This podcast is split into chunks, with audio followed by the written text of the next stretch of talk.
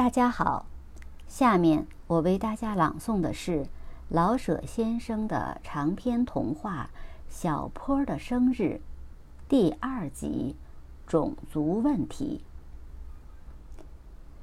小坡弄不清楚，他到底是福建人，是广东人，是印度人，是马来人，是白种人，还是日本人？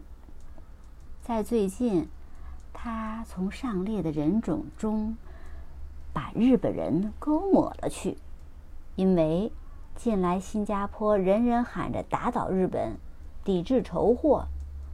父亲因为开着国货店，喊得特别厉害，一提起日本来，他的脖子便气得比蛤蟆的还粗。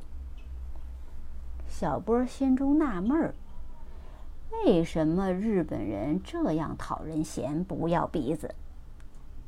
有一天，偶然在哥哥的地理书中发现了一张日本图，看了半天，他开始也有点不喜欢日本，因为日本国形不三不四，恰像个歪脖横狼的破炸油条。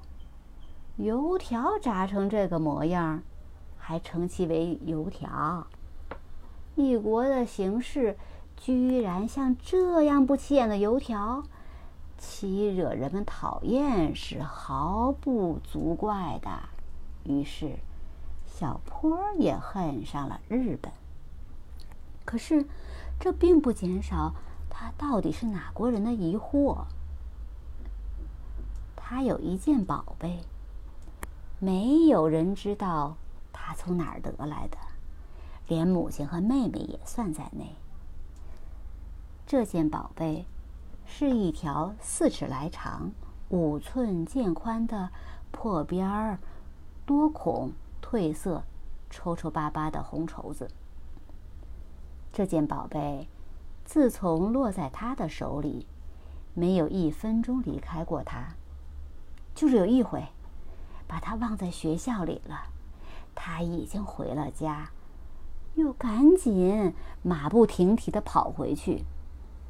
学校已经关上了大门，他央告看门的印度把门开开，印度不肯那么办，小波就坐在门口扯着脖子喊，一直把树务员和住校的先生们全嚷嚷出来。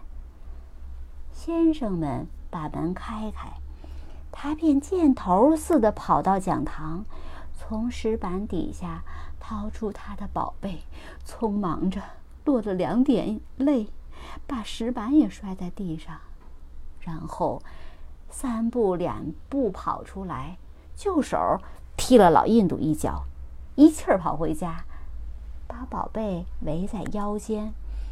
过了一会儿。他告诉妹妹，他很后悔踢了老印度一脚。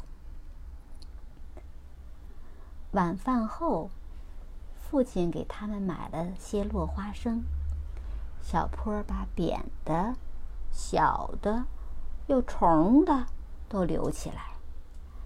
第二天，拿到学校给老印度，作为赔礼道歉。老印度看了看那些奇形怪状的花生，不但没收，反而给了小波半个比醋还酸的绿橘子。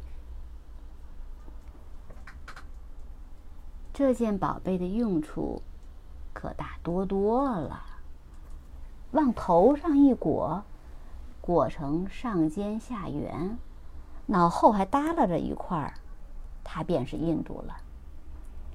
顿时，脸上也黑了许多，胸口也长出一片毛。说话的时候，突然微微的摇摆，真有印度人的妩媚劲儿。走路的时候，腿也长出一块来，一挺一挺的，像个细瘦的黑鸬鹚。嘴唇也发干，时常用手指沾水去湿润一回。把这宝贝从头上撤下来，往腰中一围，当做裙子。小坡便是马来人了，嘴唇撅撅着，蹲在地上，用手抓着理想中的咖喱饭往嘴里送。嗯，吃完饭，把母亲的胭脂偷来一小块儿，把牙和嘴唇全抹红了，作为是吃槟榔的结果，还一个劲儿呸呸的往地上吐。吐出来的，要是不十分红，就特别的用胭脂在地上抹一抹。退好了，把妹妹找到来，指着地上的红叶说。先，这是马来人家。来，你当男人，你打鼓，我跳舞。于是，妹妹把空烟香烟筒拿来敲着，小坡光着半脚，胳膊软中硬的伸着，腰儿左右轻扭，跳起活来。跳完了。两个蹲在一处，又抓拾一回理想的咖喱饭，这回还有两条理想的小干鱼儿，吃得非常辛辣而痛快。小坡把宝贝从腰中解下来，请妹妹帮着，费五牛二虎的力气，把妹妹的几个最宝贵的破针全利用上，做成一个。小红圆盔戴在头上，然后搬来两张小凳，小波盘腿坐上一张，那一张摆上些零七八碎的。作为是阿拉伯人的买卖人，先你当买东西的老太婆，记住了，别一买就买成，样样东西都是打钱的。于是，仙婆弯着点腰。嘴唇往里瘪着些，提着哥哥的书包当篮子来买东西。他把小凳上的穗儿零碎儿一样一样的拿起来瞧，有的在手中颤一颤，有的搁在鼻子上闻一闻，始终不说买哪一件。小波一手搁在膝上，一手扳着脚后跟儿，眼看着天花板，好似满不在乎。仙坡一声不出的扭头走开，小波把手抬起来，手指捏成佛手的样儿，叫仙坡回来。他又把东西全摸了一个过儿，然后拿起一只破铁盒，在手心里点弄着。小坡说了价钱，仙婆放下铁盒就走。小坡由凳上跳下来，端着肩膀，只如佛手在空中摇晃，逼他还个价。仙婆只是摇头。小坡不住地端肩膀。他拿起铁盒，用布擦了擦，然后跑到窗前光明的地方，把铁盒高举，细细的赏玩，似乎绝不愿意割舍的样子。仙婆儿跟过来，迟疑的还了价钱。小坡的眼珠似乎要努出来，把铁盒藏在腋下，表示。给多少钱也不卖的神气。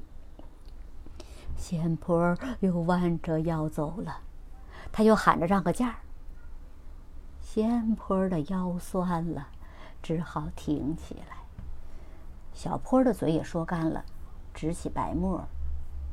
于是，这出阿拉伯的扮演无结果的告以结束。